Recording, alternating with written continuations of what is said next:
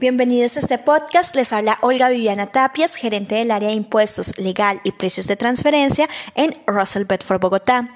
Agradezco la invitación del Instituto Nacional de Contadores Públicos, INSP, para que conversemos sobre la tributación de la economía digital.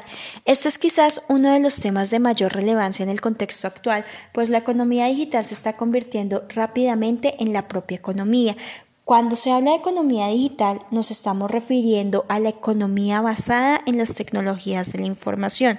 De ahí que cada vez más la frontera entre economía tradicional y economía digital se esté diluyendo, a tal punto que es difícil diferenciarlas.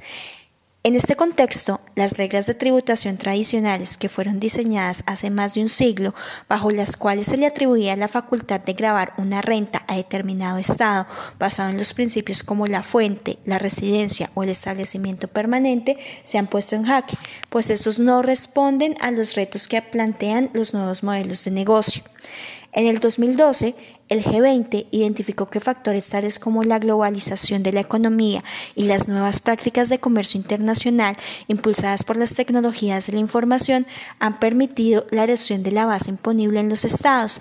De ahí que se encomendará a la Organización para la Cooperación y Desarrollo Económico, OCDE, realizar un plan de acción cuyas recomendaciones se plasmaron en el proyecto BEPS que significa Base Erosion and Profit Shifting, erosión de la base y traslado de beneficios. Este plan tiene tres pilares básicos que son 1. Coherencia en el sistema tributario internacional, donde se busca eliminar los hoyos negros y las diferencias importantes entre los sistemas tributarios. 2. Sustancia, que consiste en asegurar que los resultados de los precios de transferencia estén alineados con la creación de valor.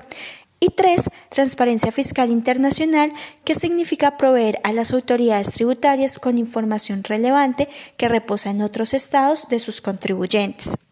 En el marco de BEPS, en la acción 1, relativa a la economía digital, se realizó un diagnóstico y se desarrollaron aproximaciones para enfrentar las problemáticas identificadas.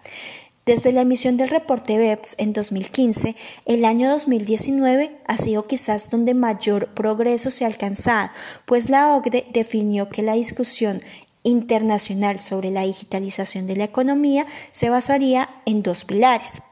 El primer pilar tiene por objeto establecer los nuevos principios que ordenan la distribución del poder tributario entre los estados en el marco de una economía digitalizada para los modelos de negocio enfocados en consumidores finales, lo cual afecta tanto a los criterios de sujeción fiscal, nexus fiscal, como a los que ordenan la imputación de beneficios a cada jurisdicción, profit allocation. Así, bajo el pilar 1 se busca dejar de lado el concepto de presencia física en el estado de la fuente como concepto fundamental para grabar la renta, fijando la atención en las ventas o ingresos en cada mercado.